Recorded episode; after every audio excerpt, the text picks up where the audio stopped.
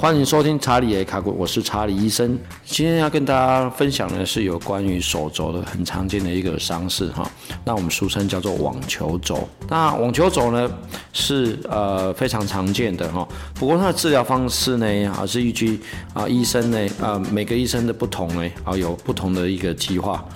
那目前呢，以手术来讲呢，是以呃关节镜的手术为主。好，那我们都知道网球肘呢，其实由于呢是我们一个呃慢性的过度的使用哈，那影响到我们一个呃手肘的一个伸肌群的一个肌腱的一个受伤所引起的。好，那大部分影响呢，大部分是一些呃家庭主妇啊，或者是一些劳工族群啊。好，那通常会是在他们的三十岁到五十岁左右。好，那会影响到主要是惯用手。好，受伤的肌转还是呢跟我们呃一些伸肌群呢过度的使用呢，然后使用太多离心的力量呢，或者一些呃伸展的力量所引起的，然后导致呢一些呃伸肌群，尤其是一些桡侧的伸腕短肌的一些肌腱受伤。假如呢我们一直做重复的一些运动或是一些动作呢，就会引起一些呃肌腱的一些受伤。那假如这些肌腱的受伤呢，它没有啊复合的很好。那就可能就会导致呢网球肘的产生。那网球肘的症状呢，最主要是在我们手肘外侧的地方呢，也就是大拇指这一侧呢，会有一个凸起的。哦，通常来讲，或是一种压痛感。罹患网球肘的呢，哈，在伸，好，或者是甚至要拿个东西呢，他就没有力气。那鉴别诊断呢，可能要跟一些神经的症状，或者是一些颈椎的病变呢，来做个鉴别诊断。我们可以用诶哦 X 光哦超音波或者是核磁共振呢来加以诊断这个网球肘。那治疗部分呢，好绝大多数的网球肘呢都不需要用手术来治疗，但是呢目前没有一个标准的治疗流程。哦，那休息呢跟避免一些动作呢哦是最主要的。那如果有在打网球或是打羽毛球的呃患者呢，我们建议他在反手拍的一个技术上呢，哈，要多加以琢磨。好，另外当然我们可以让病人呢使用一些护具，好，或者是呃做一些基本的物理治疗，比如说像热敷啊、电疗啊，好，或做一些徒手的治疗等等。假如病人呢在症状比较减轻的时候呢，可以请他病人做一些啊伸肌群的一些离心的一个重训。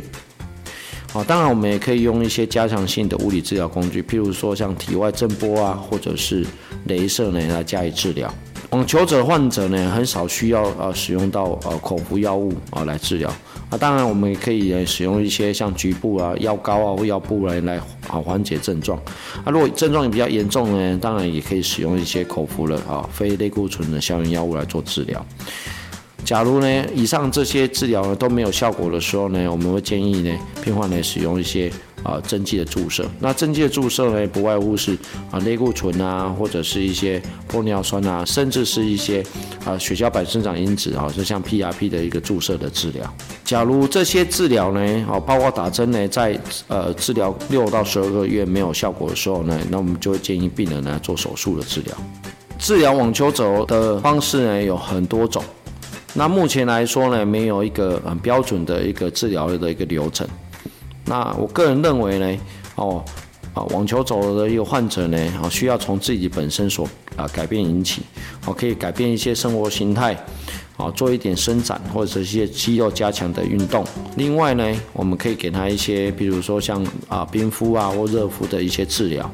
啊，这可以加上一些电疗啊，甚至可以做一些体外震波或是一些镭射的治疗来加以改善。那如果这些方式效果不好的时候呢，可以请医师呢，哦啊，在跟病患呢详细讨论之后呢，可以使用一些针剂来注射治疗。另外，根据研究呢，网球肘患者呢跟一些精神状态呢也有一些关系。所以呢，啊，建议呢，网球肘患者也要保持一些正面的、正向的一个心态来处理日常的生活琐事，这样子的呃症状呢才会缓解的更快。